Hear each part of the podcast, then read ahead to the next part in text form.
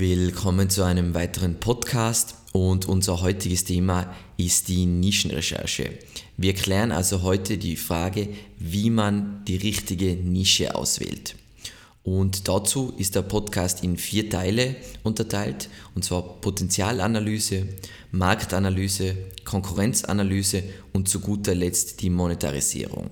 Bevor wir jetzt starten mit der Potenzialanalyse, die Ausgangssituation, die wir brauchen, wir haben also eine Idee für eine Nische und zu dieser Nische machen wir eine kleine oder grobe Keyword-Recherche, um einfach mal die großen Eckpfeiler-Keywords zu bestimmen, damit wir wirklich sagen können, hey, wie viel Traffic ist ungefähr in dieser Nische, wer sind die Big Player und vielleicht wir uns, schauen wir uns auch schon ein wenig an, ob es passende Partnerprogramme außer Amazon gibt. Und dann kommen wir schon zu unserem ersten Schritt, Potenzialanalyse und stellen uns die Frage, wie viel Geld ist in dieser Nische. Und grundsätzlich ist es natürlich eine relativ, oder man kann relativ leicht Nischen vergleichen auf dieser Ebene, indem man einfach schaut in ein Tool wie Ahrefs, SEMrush oder auch im Keyword Finder, was ist dieser Traffic wert und wie jeder weiß, zu jedem Keyword gibt es einen Klickpreis, einen AdWords-Klickpreis und damit kann ich dann ja, bestimmen, was wäre dieser Traffic, den jetzt zum Beispiel ein Big Player, der jetzt schon diese Nische dominiert, was wäre dieser Traffic wert? Und meine Regel dafür ist immer, ist, ist nicht, natürlich in nicht jeder Nische ist es stimmig, aber wenn der Klickpreis über einen Euro ist, dann ist es schon mal ein guter Indikator, dass zumindest ein wenig Geld drin ist. Was man natürlich nicht vergessen darf, am Ende kommt es immer darauf an, wie gut die Monetarisierung äh, funktioniert und ob Leute dieses Produkt wirklich auch online kaufen. Weil ja Projekte, die was, wo die was eigentlich wenig Potenzial jetzt basierend auf dieser Kennzahl gehabt haben, aber dann richtig abgegangen sein und umgekehrt hat es auch Projekte gegeben, wo es hat alles wunderbar ausgeschaut, hoher Klickpreis, viel Traffic und so weiter und dann ist es aber an der Monetarisierung gescheitert. Was ich natürlich da Hand in Hand auch gleich checken sollte, ist, wie viel Traffic ist möglich. Wieder, ich habe ja meine grobe Keyword-Recherche und Tools wie Ahrefs und SEMrush, die haben auch Werte für Klickpotenzial, machen es relativ einfach, um zu zeigen, äh, also machen es relativ einfach auf den ersten Blick zu erkennen, wie viel Traffic potenziell möglich ist. Am besten einfach, indem man schaut in Ahrefs, was haben jetzt die Big Player an Traffic auf ihrer Webseite über meine Keywords. Kann man ganz normal und sehr genau bestimmen. Dann einfach in, wenn wir jetzt darüber nachdenken in Richtung, dass wir ja eine Authority-Site, eine Authority-Affiliate-Site aufbauen wollen, ist es wichtig, dass es anliegende Nischen gibt, außer jetzt meine Ursprungsnische ist groß genug, anliegende Nischen, die ich dran bauen kann mit Themensilos, damit ich meine Seite immer wieder erweitern kann, weil ich baue ja mit der Zeit Autorität auf und irgendwann werde ich meine Keywords gerankt haben und dann will ich neue Keywords dazufügen, damit ich einfach, damit mein Projekt wachsen kann. Und wie checke ich das am leichtesten?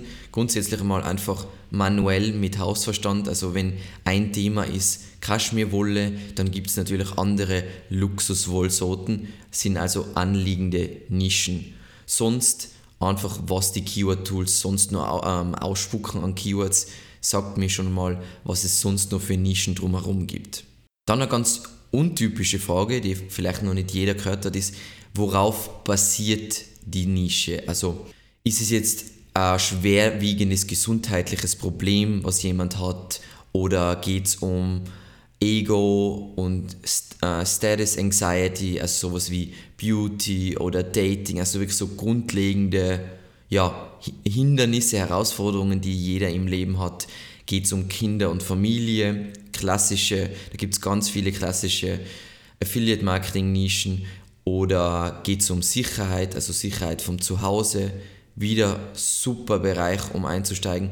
Oder geht es vielleicht um Selbstverwirklichung? Das ist natürlich ein Thema, was wahnsinnig überladen ist mit was sie wie Persönlichkeitsentwicklung und so weiter. Und zu guter Letzt, wo wahrscheinlich die meisten von euch ohnehin schon drin sind, ist, sind alltägliche Produkte, also Kaffee, äh, Vollautomaten, äh, Kleidung, was auch immer. Und wieso will ich das unterscheiden? Einfach um schon auf Ideen zu kommen für anliegende Nischen. Also ich habe ein Projekt über irgendwelche Holzprodukte und dann gibt es natürlich andere alltägliche Produkte aus Holz, die eventuell auch interessant sein könnten. Können wir basierend auf den anliegenden Nischen, können wir stetig wachsen oder erreichen wir relativ schnell einen Deckel? Und das ist eben das klassische Problem mit Nischenseiten.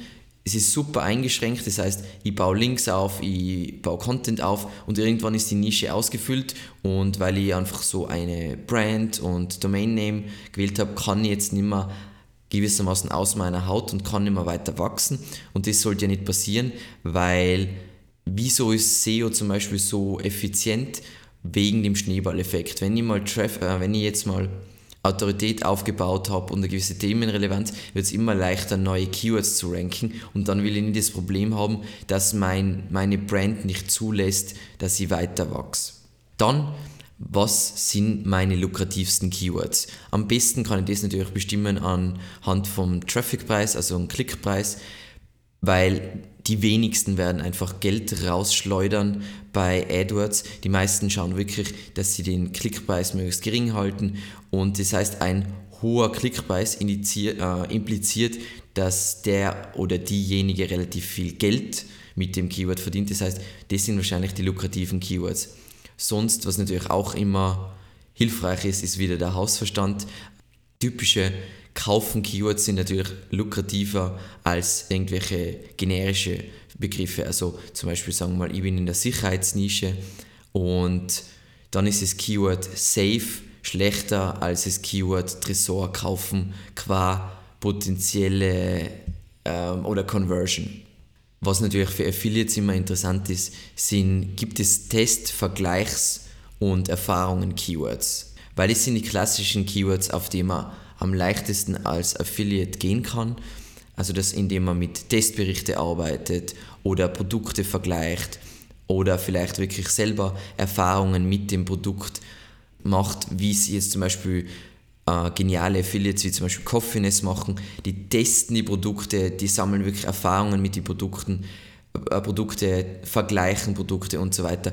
Und natürlich, wenn eine Nische solche Keywords bietet, ist alles viel leichter, als dass sie sofort auf die Kaufen-Keywords gehen muss, weil meistens die ja schon in der Regel von großen Shops abgedeckt werden. Und Shops können für Test-, Vergleichs- und Erfahrungen-Keywords nur sehr schwierig mitspielen. Natürlich gibt es Ausnahmen. Beispiel ist zum Beispiel betten.de, die sind wahnsinnig schlau und haben einfach, ähm, die decken selber Test-Keywords ab, weil sie erkannt haben, dass die einfach gut konvertieren und sie die Test-Keywords nicht die Affiliates überlassen wollen. So, dann kommen wir zur Marktanalyse. Da geht es also alles darum, um einmal unseren Markt zu definieren.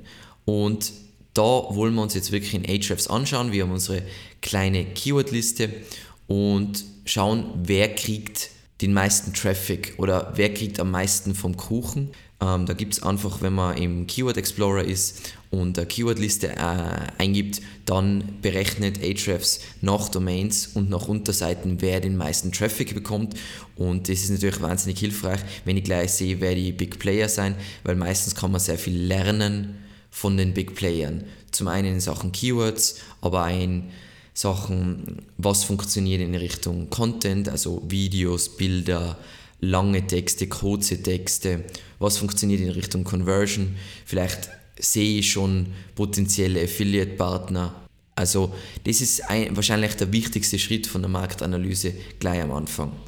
Dann darf ich nicht vergessen, dass die Welt nicht stillsteht und vor allem Märkte nicht stillstehen und deswegen sollte man den Trend der Nische bei Google Trends anschauen. Also ist das eher was, was in der Nachfrage steigt, also die Keywords steigen in Nachfrage oder die Nachfrage sinkt. Also gutes Beispiel dafür ist, sagen wir mal, SEO. SEO ist, glaube ich, hat einen abnehmenden Trend, aber vor allem deswegen, weil SEO, der Begriff SEO an Bedeutung verliert, weil SEO mittlerweile so viel mehr ist als nur Suchmaschinenoptimierung.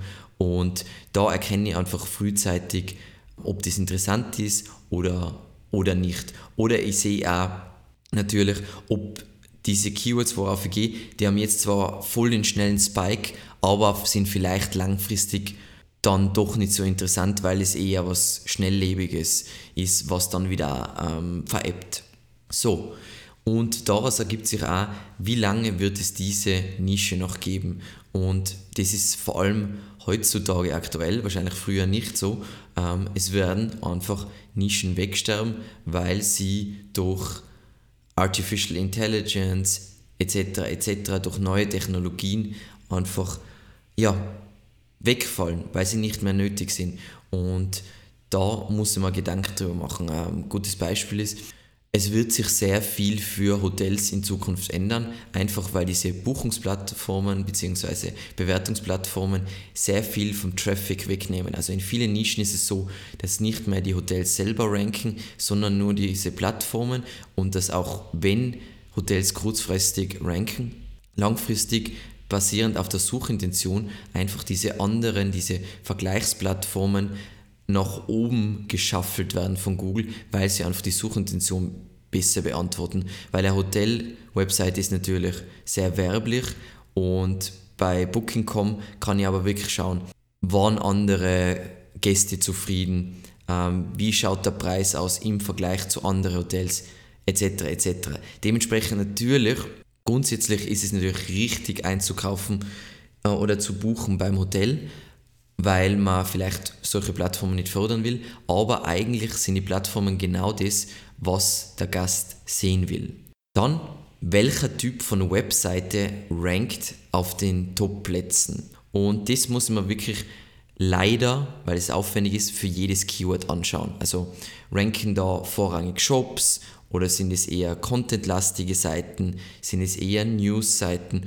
Und so weiter und so weiter, weil das entscheidet darüber, welche Art von Webseite ich bauen werde, weil ich werde, wenn ich schlau bin, ein Affiliate-Projekt bauen mit Content und mit einer Ausrichtung, die was dem entspricht, was der User sehen will und nicht einfach brute force sagen, ja, ich mache jetzt eine contentlastige Seite, wenn das vielleicht gar nicht von Interesse ist, weil es gibt Nischen, wo Leute einfach keine 2000 Wörter Texte lesen. Also SEO ist vielleicht eine Nische, wo jetzt Longform Content funktioniert, aber in anderen Nischen sind Leute viel, vielleicht viel visueller unterwegs oder wollen es lieber kurz und knackig und übersichtlich und so weiter.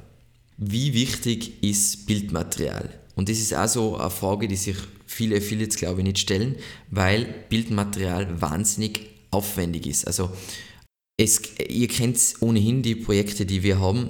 Es ist wahnsinnig schwierig, da selber Bildmaterial zu haben, außer man hat jetzt Connections, dass man die ganzen Produkte zugesendet kriegt und dann noch muss man ja selber die Fotos machen und so weiter. Dann muss man vielleicht die Fotos verarbeiten und es ist wahnsinnig viel Arbeit.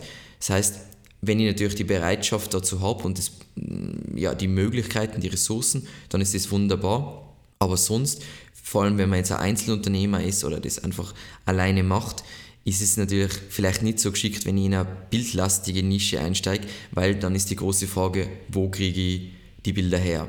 Und dasselbe gilt eigentlich für Videos, nämlich Ihr, ihr kennt meine Meinung zu Video. Video wird immer wichtiger werden, weil es einfach, ähm, es ist auf so vielen Ebenen. Man hört man sieht es, es macht ähm, Content, die Contentaufnahme so viel leichter als einen Text zu le lesen. Es ist so viel weniger anstrengend und es wird so viel mehr vermittelt in ein Video.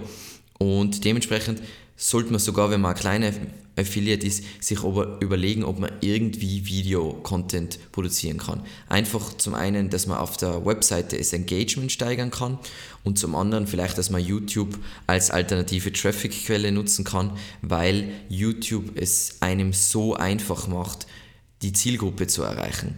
YouTube ist nichts anderes wie eine Recommendation Engine. Es ist nicht wie, wie äh, Google, wo es wirklich eine Suche ist und wo ich mich nach oben arbeiten muss, sondern wenn ich auf YouTube gute Videos produziere, dann wird äh, YouTube dafür sorgen, dass die richtige Zielgruppe diese Videos sieht, ohne sehr viel zu tun. Welches Medium funktioniert am besten? Knüpft wieder an die zwei vorigen Fragen an und ist es Video, ist es Text, sind es Bilder? Und diese Frage gilt es einfach zu klären um wiederum zu bestimmen, wie ich mein eigenes Projekt hinzu, äh, oder ausrichte oder aufbaue und ob ich überhaupt in die Nische einsteige, weil man hat nicht immer das Potenzial, Videos zu irgendwas zu drehen, man hat nicht immer das Potenzial, Bilder von irgendwas zu machen. Und dementsprechend schaue ich mir an, die Big Player und welche Schiene die fahren. Und ich würde mir auch anschauen, deren Social Profiles, machen die auf Facebook viel mit Video, sind die auf YouTube unterwegs, wie viele Follower haben die auf YouTube, wie viele Views sind auf YouTube und so weiter welche Art von Content und jetzt in dem Bezug Text-Content äh, Content funktioniert am besten? Ist es eher, hat es einen Blog-Charakter, also von den Big Player? Sind es eher Ratgeber? Sind es Testberichte? Sind es Vergleiche? Und so weiter und so weiter alles, was ich in dieser Phase recherchieren kann über meine Nische, weil jetzt langsam sollte ich schon konkreter wissen, ob es sinnvoll ist einzusteigen. Alles, was ich an diesem Punkt recherchiere, muss ich dann später nicht mühsam bei der feinen Keyword-Recherche bestimmen, weil sehr viele dieser Fragen beantworten schon, wie dann die Keywords abgedeckt werden mit Inhalten. Kaufen Nutzer dieses Produkt online oder ist es zum Beispiel so, also die meisten Produkte werden heutzutage online gekauft, aber es gibt zum Beispiel Nischen wie zum Beispiel Möbel, wo es so ist, dass viele Leute sich online die Möbel anschauen und dann doch offline kaufen. Vor allem wenn die Brand, von der sie die Möbel kaufen, dies erlaubt. Und das ist natürlich ein massives Problem, weil für Offline-Käufe kriege ich als Affiliate natürlich keine Provision. Dementsprechend sollte diese Frage, sollte ich da wirklich mir anschauen, ein klassischer Indikator ist, gibt es irgendwelche großen Affiliates, die das groß, äh, gut machen. Wenn es die gibt und die wirklich Geld investieren, dann ist ohnehin schon klar, dass die Leute die Produkte online kaufen. Dann ich kann mir vielleicht mit Amazon Tools anschauen, wie viel von diesem Produkt bei Amazon verkauft wird, um zu sehen, wird es online gekauft. Dann, ja, der Nutzer kauft dieses Produkt online. Dann ist die große Frage, recherchiert der Nutzer überhaupt nach Produkten in dieser Nische, weil nicht jedes Produkt erfordert groß Recherche. Also ein gutes Beispiel dafür ist Kleidung.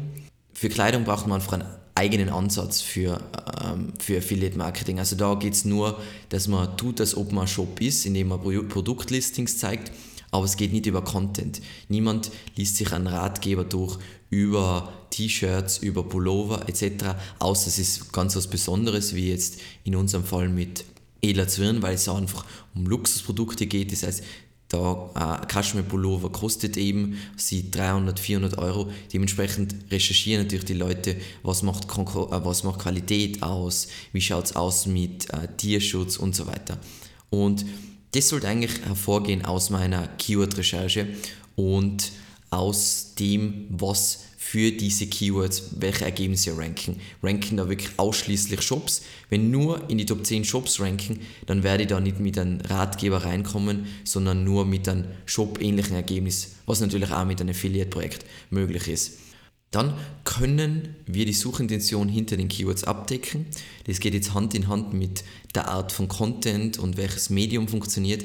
Ja, wenn ich die Möglichkeit habe, das zu mimiken, was jetzt in den SERPs für diese Keywords rankt, also zum Beispiel kann ich die Qualität von Texte, kann ich die gleiche Qualität liefern, kann ich die gleiche Bildqualität liefern, kann ich ähnliche Videos liefern? Ähm, kann ich, wenn jetzt da mit der Suchintention vielleicht irgendwelche, sagen wir mal, Mini-Tools verbunden sind, wie jetzt ein Kreditrechner, kann ich diesen Kreditrechner nachprogrammieren. Äh, Weil wenn nicht, dann kann ich nicht die Suchintention abdecken.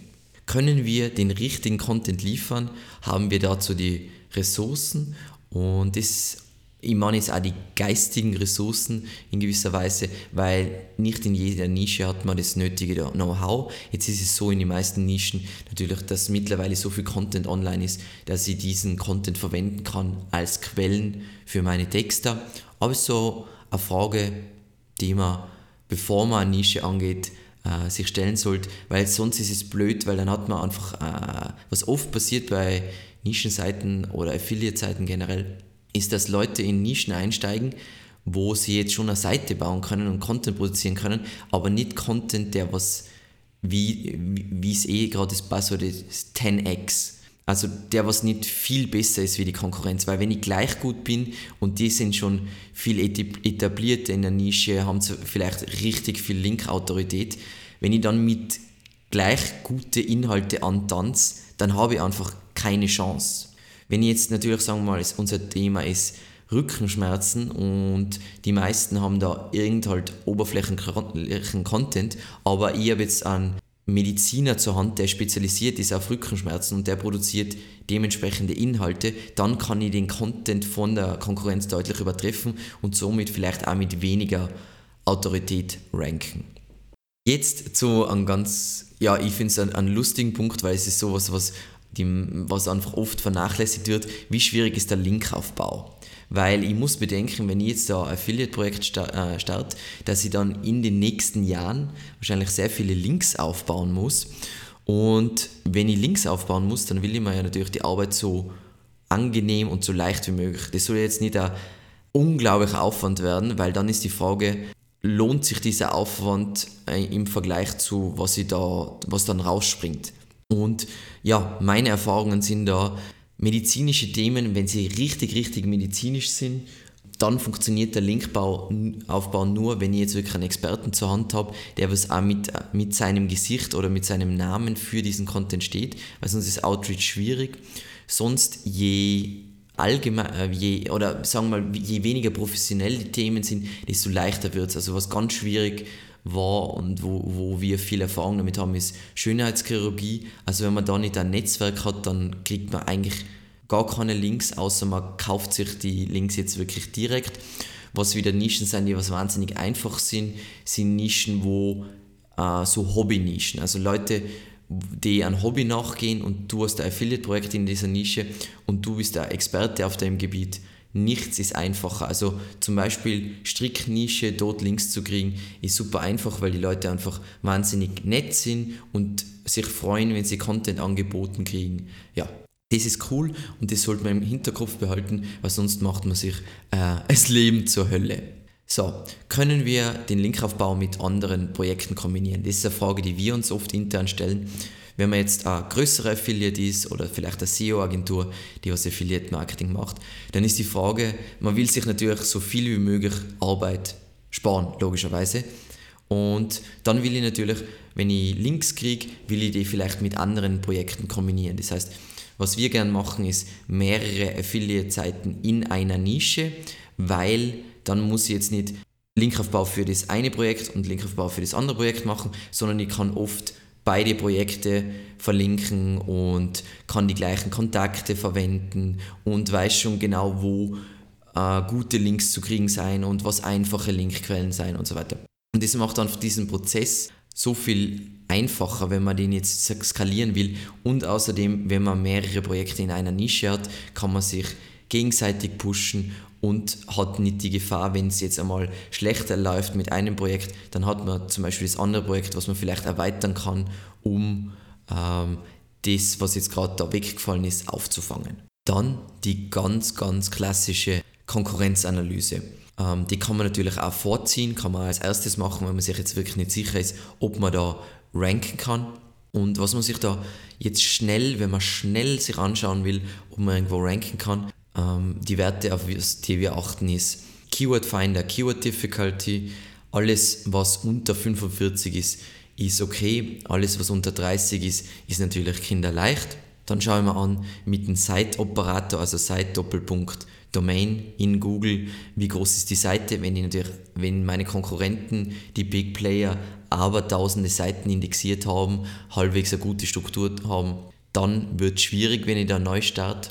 Wenn ich mich jetzt ein bisschen besser an, äh, auskenne und einfach schon langsam ein Auge habe für ein gutes Linkprofil, schauen wir in Ahrefs oder Majestic SEO das Linkprofil schnell an. Also einfach ein schneller Blick genügt. Also was, Domain, was für Domains verlinken die. Wenn ich jetzt da sehe, oh mein Gott, die ganzen Nischenautoritäten verlinken auf die, die haben Zeitungslinks, dann wird es entsprechend schwer werden, außer ihr habt die entsprechenden Kontakte. Weiters schauen wir bei der Konkurrenzanalyse die Content-Qualität an. Und Content-Qualität hat natürlich mehrere Ebenen. Das kann eine, zum einen sein das Content-Design, wie liebevoll ist das aufbereitet. Und zum anderen die Tiefe, also wie ist es jetzt irgendwie oberflächlich, so wie Zeitungen zum Beispiel Abnehmthemen abdecken oder ist es so wie irgendein Ernährungsberater das Thema Abnehmen abdeckt mit voll viel wissenschaftlichen Hintergründen, vielleicht sogar referenziert und so weiter. Und natürlich, wenn es nur oberflächlichen Content gibt, dann habe ich es einfach, vor allem wenn ich ein gutes Team habe, was auch gut recherchieren kann. Wenn ich jetzt aber sehe, dass da wirklich unglaubliche Experten drin sind, ja, das ist ein wenig abschreckend. Dann, worüber wir ohnehin schon oft geredet haben, ist es Domain-Alter. Domain-Alter allein oder an sich ist jetzt nicht so problematisch. Problematischer ist, wie lang ist diese Domain in dieser Nische schon aktiv mit wirklich aktivem Linkaufbau und wie alt sind die Links und wie man das am leichtesten aufbau, anschaut ist äh, in archive.org kann man einfach anschauen, wie lange gibt es diese Seite in dieser Form äh, schon, hat es da Unterbrechungen gegeben, war die Seite mal offline. Dann kann man das gleiche in SEO Quake anschauen, kann man in Ahrefs anschauen, wie lange sind die Links schon online und je älter das alles ist, desto schwerer wird es. Und ich muss mir einfach da klar machen, dass im ersten Jahr werde ich sowieso fast in keiner Nische irgendwas ranken. Und dann, je älter es ist, je länger es dauert, bis ich rank. Das heißt, natürlich am Anfang ist für Google der Altersgap am problematischsten. Das heißt, wenn die anderen fünf Jahre alt sind und ich sechs Monate, dann ist der Altersgap groß. Aber wenn meine Seite drei Jahre äh, alt ist und die anderen haben acht Jahre alte Seiten, dann ist der Unterschied nicht mehr so groß. Und wie gesagt, ich würde da ihm empfehlen, basierend auf der Keyword-Recherche oder bei einer Keyword-Liste, ich gebe die ein bei sowas wie Ahrefs, bestimme die äh, fünf Big Players und da schaue ich mir diese Kennzahlen mal schnell an, um einschätzen zu können, ob ich überhaupt ranken kann. Was ich dann zusätzlich machen kann, ist, äh, ich habe jetzt die fünf Konkurrenten und wenn ich jetzt ein bisschen tiefer bohren will, schauen wir an äh, mit SimilarWeb. Ich würde euch da empfehlen, dass ihr euch registriert. Ist kostenlos, dann kriegt ihr die Pro-Version und da sind schon wahnsinnig coole Daten, weil ihr könnt anschauen, was hat die Konkurrenz oder diese fünf Konkurrenten, was haben die für einen Marketing-Mix, ähm, woher kriegen die ihren Traffic, was, ähm, wie viele Besucher haben die ungefähr im Monat, wie ist die Aufenthaltsdauer, wie ist die Absprungrate. Das sind natürlich jetzt alles nicht ganz genaue Daten, weil die auf Clickstream basieren, aber die Verhältnisse stimmen meistens. Also man darf nicht die Daten an sich für, für voll nehmen, sondern die Verhältnisse stimmen. Das heißt, wenn einer deutlich, äh, sagen wir mal, dreifach so viel, äh, so lange Aufenthaltsdauer hat, dann stimmt es, die Zahl selbst stimmt vielleicht nicht. Rankt die Kon Konkurrenz durch Relevanz oder Autorität. Und da entscheidet sich der Ansatzpunkt. Weil da entscheidet sich, ist es für mein Affiliate-Projekt wichtiger, Links aufzubauen oder ist es wichtiger, Relevanz aufzubauen. Im Idealfall mache ich natürlich beides, aber man hat manchmal so Nischen, da ranken halt irgendwelche Leute, weil sie halt relevanten Content produziert haben und dann gibt es Nischen, wo irgendwelche Zeitungen, äh, Zeitungen ranken, weil sie einfach die Autorität haben und Content dazu publiziert haben. Und dann gibt es natürlich die schwierigsten Nischen. Da gibt es wirklich Nischenautoritäten, die was auch die nötige Relevanz haben. Da ist es dann natürlich am schwierigsten. Wie lange wird es dauern, um zu ranken? Und da kann man natürlich nur schätzen. Wie kann ich das schätzen? Zum einen einmal, wie alt sind die Webseiten in, der, in den Top 10 und ich kann mir anschauen, was haben sie für Domain-Popularität, wie viel indexierte Seiten haben sie, wie viel guten Content haben sie. Und dann kann ich abschätzen, wie lange ich ungefähr brauche, um gleichzuziehen und sie vielleicht zu überholen. Natürlich darf ich dabei nicht vergessen, die anderen bauen auch Links auf, die anderen bauen auch, äh, fügen auch Content hinzu. Aber wie schnell die Links aufbauen, kann ich prüfen mit Ahrefs, oder äh, Majestic SEO. Content ist ein bisschen schwieriger, aber so würde ich das einschätzen. Also wie lange brauche ich, um 100, wirklich 100 äh, Domain-Pop aufzubauen? Wie lange brauche ich, um wirklich 100 hochwertige Content-Seiten äh, zu schreiben und schön aufzubereiten? Und eben, wie gesagt, dazu schauen wir eben ganz wichtig, äh, der wichtigste Faktor da ist wahrscheinlich wirklich, wie schnell baut die Kon Link, äh, Konkurrenz Links auf. Und in Ahrefs gibt es da relativ cool, äh, kann man sich so, gibt so eine Monatsansicht und wie wir es immer machen, wir schauen uns die letzten vier Monate an, dividi- äh, wie schnell da Links aufgebaut sein, dann finden wir den Mittelwert und dann überlegen wir uns, mit welchem Budget und so weiter wir das schlagen können. Gibt es Potenzial für andere Traffic Channels? Und das kann ich am leichtesten bestimmen mit SimilarWeb, einfach indem ich mir die Konkurrenten anschaue, kriegen die E-Mail-Traffic, also weil sie einen Newsletter haben, oder kriegen die YouTube-Traffic oder kriegen die Facebook-Traffic und so weiter, weil auch als Affiliate sollte man nicht von einer Traffic-Quelle abhängig sein. Wie gesagt, ich, bin da, ich darf da wahrscheinlich null drüber urteilen, weil ich das andauernd auch heute noch falsch mache. Es ist immer sehr verführerisch, wenn man gut in SEO ist, nur SEO zu machen. Aber was ja Google am liebsten sieht und Seiten, die was am leichtesten ranken, ist, wenn man ein diverse Traffic Profile hat und deswegen sollte man das auf jeden Fall versuchen zu erreichen. Sind Blackheads in der Nische und ist es jetzt super wichtig, das zu bestimmen? Nicht unbedingt, aber es kann mal ein bisschen oder es impliziert, wie volatil die Rankings sind. Weil wenn man Black Hats in der Nische hat, dann ist es voll oft so, der springt drauf, der stürzt ab und es ist viel mehr Bewegung drin, weil relativ aggressive Praktiken gemacht werden. Wenn ich jetzt in einer kompletten Whitehead-Nische bin, dann ist es relativ vorhersehbar, was sie, der eine ist jetzt in einem Wachs, äh, in einem positiven Sichtbarkeitsverlauf, der andere ist in einem negativen Sichtbarkeitsverlauf, aber es ist alles vorhersehbar und nicht so wie ich habe jetzt einen guten Black Hat in meiner Nische, auf einmal aus von Top 50, äh, Platz 50 springt er auf Platz 3 und so weiter.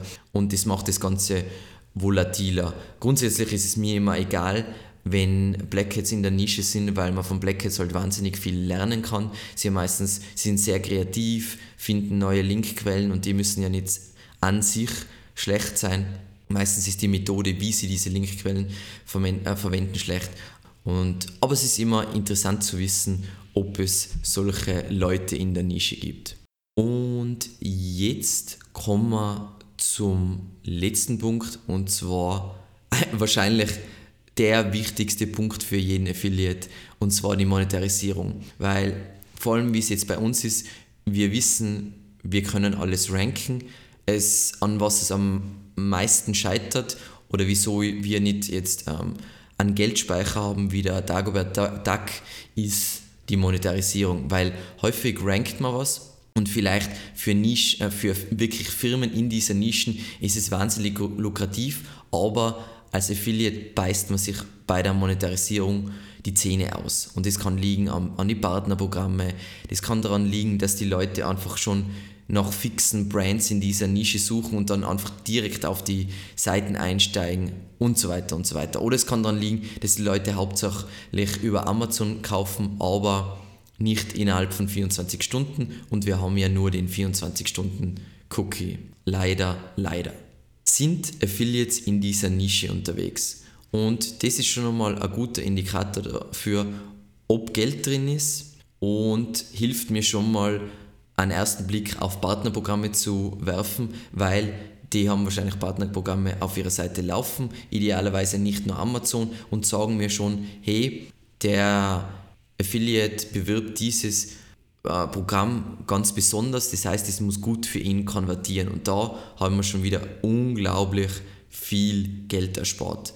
Dann für mich, wenn Affiliates in die Top 10 ranken, ist es für mich ein Indikator, dass es absolut, oder sagen wir, wenn Affiliates in die Top 3 ranken, ist es für mich ein Indikator, dass die Nische absolut easy peasy ist. Weil wir müssen ganz ehrlich sein, die meisten Affiliates sind schlecht und damit, wenn die so gut ranken, ist es wahrscheinlich für Leute, die sich wirklich mit SEO beschäftigen, also so wirklich so tief in der Materie sind wie jetzt Leute, die diesen Podcast hören. Für uns ist es wahrscheinlich sehr einfach dort zu ranken. Welche Partnerprogramme gibt es? Da gibt es in Deutschland eher ein paar coole Seiten, wo man wie heißt 100 Partnerprogramme oder 1000 Partnerprogramme, mir fällt jetzt nicht der Name ein, wo es so Listings gibt, wo man wirklich suchen kann nach Themen. Sonst, wie wir es machen, ist einfach, wir haben unsere Lieblingsnetzwerke, sowas wie zum Beispiel Affiliate oder Adcell und solche Sachen, wo wir dann einfach suchen oder besser gesagt unseren Account Manager schreiben, was gibt es jetzt da für Partnerprogramme, wie konvertieren die und so weiter. Also ich würde sowieso immer empfehlen, wenn man Affiliate Marketer ist, nicht nur Amazon zu machen und zum anderen bei den Netzwerken gute Beziehungen zu den Account Managern aufzubauen, weil die können euch oft Deals machen, sie können, wenn sie sich wirklich um euch kümmern, euch gute Partnerprogramme empfehlen und können einfach generell euer Leben als Affiliate sehr, sehr viel einfacher machen. Was diese Account Manager auch ähm, sehr gut machen können für euch und was ihr sonst vielleicht nur beschränkt, äh, wo, der, wo ihr sonst nur beschränkt die Daten bekommt, ist einfach konvertiertes Partnerprogramm überhaupt. Also was ist die Conversion Rate von dem Partnerprogramm? Welch äh, sind jetzt gibt es nur ein paar Affiliates, die das bewerben oder bewirbt es wirklich eine große, eine Großzahl an Affiliates und so weiter. Und die können auch so einfach so Insights geben, was sind die Banner, die was am besten funktionieren, wobei Banner sind grundsätzlich scheiße, also Banner würde ich nicht empfehlen. Banner funktionieren schon seit, naja, mindestens fünf Jahren nicht mehr. Aber sie haben einfach Insights, die ihr sonst nicht habt, wenn ihr nicht eine gute Beziehung zu diesen Account Managern habt. So, was will ich jetzt unbedingt, unbedingt, unbedingt vermeiden bei Partnerprogrammen und zwar Abhängigkeit von einem Partner. Und ihr werdet jetzt sagen, ja, ja, aber Amazon und bla bla bla.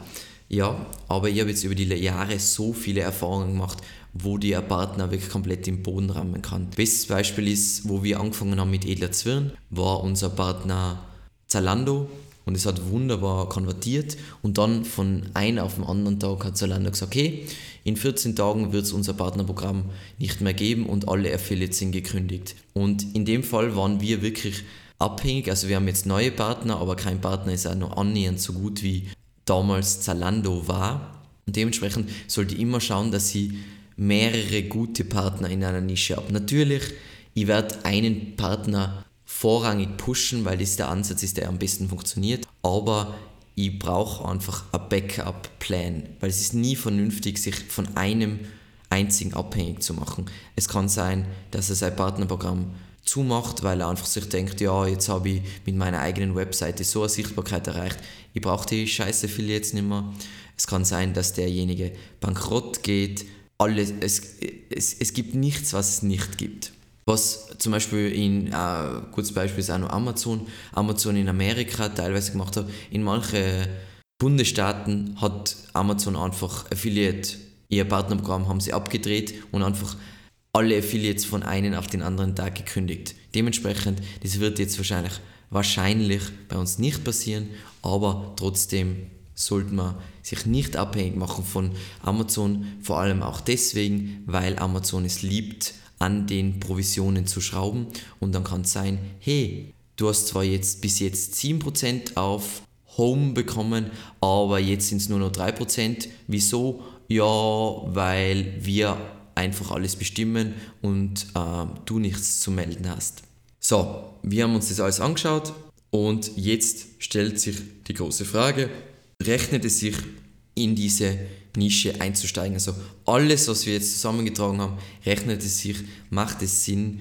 Aufwand ist Aufwand im Verhältnis zu Ertrag. Also ist, ist es in einem guten Verhältnis oder nicht. Und ja, das war jetzt extrem viel Input, aber ich bin immer der Meinung, wenn man so eine riesige Datenmenge hat und seinem Gehirn so viel Informationen füttert, ist das menschliche Gehirn relativ gut darin, einfach auch schon aus Bauchgefühl heraus zu sagen, hey, es macht Sinn einzusteigen oder nicht. Das heißt, man muss jetzt da nicht ähm, eine unglaublich tolle Formel entwickeln, sondern wenn man sich das alles angeschaut hat, ja, das ist aufwendig, aber ich würde immer empfehlen, man hat drei gute Ideen und da schaut man sich das dann so konkret an und dann ist eine von den drei Ideen ist ein Gewinner. Und es ist immer besser, ein Projekt nicht, also es ist besser Nein zu sagen zu einem Projekt, als Ja zu einem falschen Projekt zu, ähm, zu sagen. Ich habe in meiner Affiliate-Karriere so viele falsche Nischen gemacht, vor allem in meine Black Hat Spam Zeiten, da war von zehn Projekten ein Projekt jetzt wirklich ein Gewinner, also wo ich jetzt wirklich so, keine Ahnung, 30.000 Euro im Monat damit verdient habe. Und, aber damals war es egal, weil ich habe alles voll schnell ranken können Aber heutzutage ist es einfach schwieriger. Zum einen ist es unglaublich schwierig, ein Projekt aufzubauen, was so viel Geld im Monat generiert und zum anderen dauert es viel länger, als es damals gedauert hat mit Black Hat. Das heißt, die Entscheidung ist viel schwerwiegender und es macht viel mehr Sinn, in eine Nische einzusteigen, die was auch, also außer diesen anderen Faktoren, was wir heute angeschaut haben, wo man selber eine Leidenschaft dafür hat, weil man muss es über, über viele Jahre betrachten. Es soll das Ziel sein, dass man einfach in vier, fünf Jahren einfach die absolute Autorität in dieser Nische ist, der größte Fisch den ganzen Traffic einstreicht, vielleicht selber Influencer in dieser Nische ist, anstatt viele kleine Projekte, weil viele kleine Projekte sind zum einen schwer zu managen und die Chance ist groß, dass sie gecrushed werden von Google, versus wenn ich jetzt wirklich ein schönes, natürliches Projekt mit alternative Traffic-Quellen aufbaue, ein Projekt, was wirklich ein Brand ist, das wird auch langfristig funktionieren. Das war jetzt sehr viel Input. Ich hoffe, es hat euch der heutige Podcast gefallen. Ich freue mich wieder auf euer Feedback und bis zum nächsten Mal.